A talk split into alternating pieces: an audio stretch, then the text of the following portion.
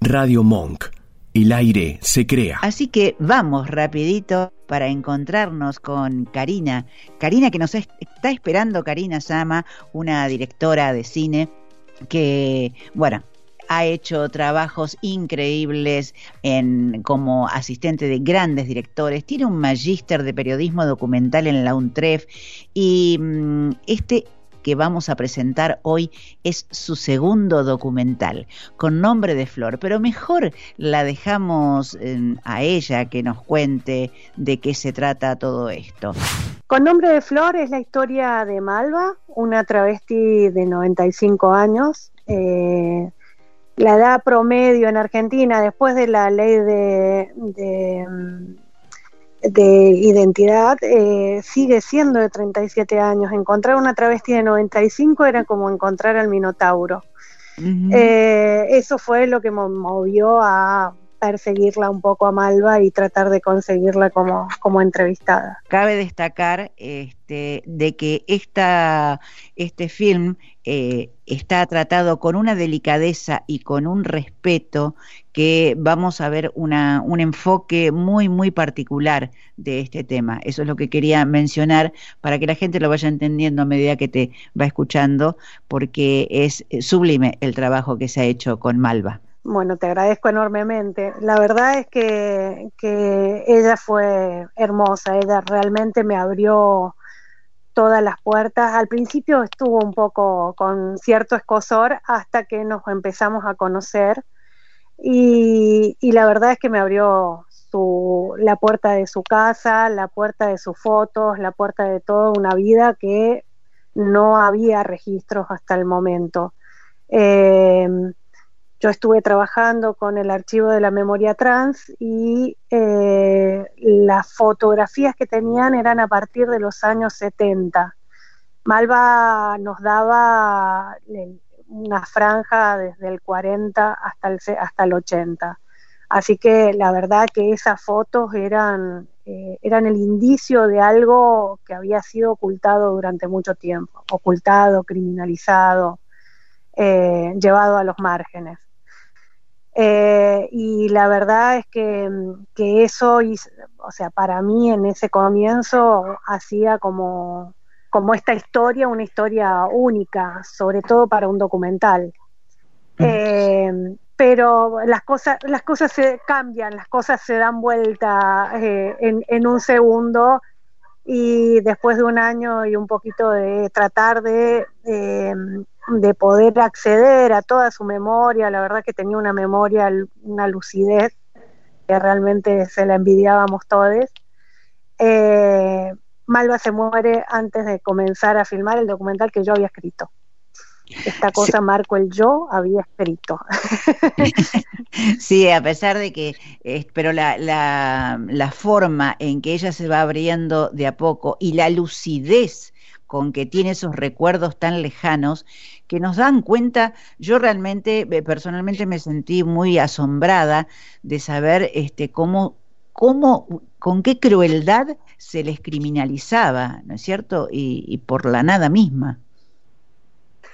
Por ser como, como se es, exactamente. Por la nada misma en el sentido de no haber cometido ningún delito en particular, sino simplemente por ser nada más. Marlene Guayar tiene un término maravilloso que, usa siempre que, que se llama identicidio.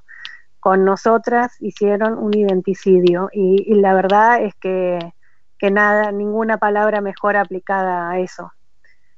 Y con Malva lo podemos ver porque no es solamente una cosa actual, o sea, como decía Loana Berkins, eh, em, la, las travestis no hemos nacido de una cuestión espontánea, sino de que lo hemos sido siempre. Y la verdad es que esta, este tratar eh, de que haya niñeces y vejeces libres eh, se puede llegar a lograr eh, venciendo o tratando de lograr la no binaridad, no clavarnos en que hay hombres y mujeres, porque nos perdemos un espectro tan grande, tan diverso y tan hermoso. A mí eh, la verdad es que Malva me hizo crecer muchísimo en, en, mi, en mi visión feminista y antipatriarcal de, este, de mi esquema de aprendizaje. La película, la película tiene un feedback, o sea, Malva me cuenta su historia desde una pose eh, que me da un, un indicio de cómo trabajar desde una perspectiva eh, transfeminista. Eso es invaluable. La verdad es que realmente es invaluable porque yo exponía una cámara eh, desde un aprendizaje tan patriarcal sobre una persona no normada que, era tensionante. Eso es la película. Malva era una vestuarista de, teatro de, trabajó mucho tiempo en, la calle Corrientes y trabajó en muchas, eh, en muchas obras en, toda Latinoamérica. Eh, pero es una, el tema de la prostitución en, en, en, las travestis es una cosa que, hemos ido llevando como sociedad a que sea la única manera de, claro, claro. de trabajar. Malva, eh, ella me contaba que, bueno, ella perdía el trabajo cada dos por tres porque mm. ella salía y por su forma de caminar ya se la llevaban presa. Entonces, al, al, no asistir al trabajo, porque estaba presa, eh, perdía su trabajo, entonces cada vez tenía que salir a buscar otro. Eso le sigue ocurriendo a cada una de las travestis por no ser lo que la norma indica, a pesar de haber una ley de identidad. Bueno, y escúchame, ¿cuánto tiempo te llevó este, este rodaje? Es decir, ¿cuándo terminó la filmación? Porque estabas a punto de estrenarlo en el Gomón, pero estaba en refacciones y no se pudo. O sea que la pandemia te, te, cortó la, el estreno en, en, la verdad.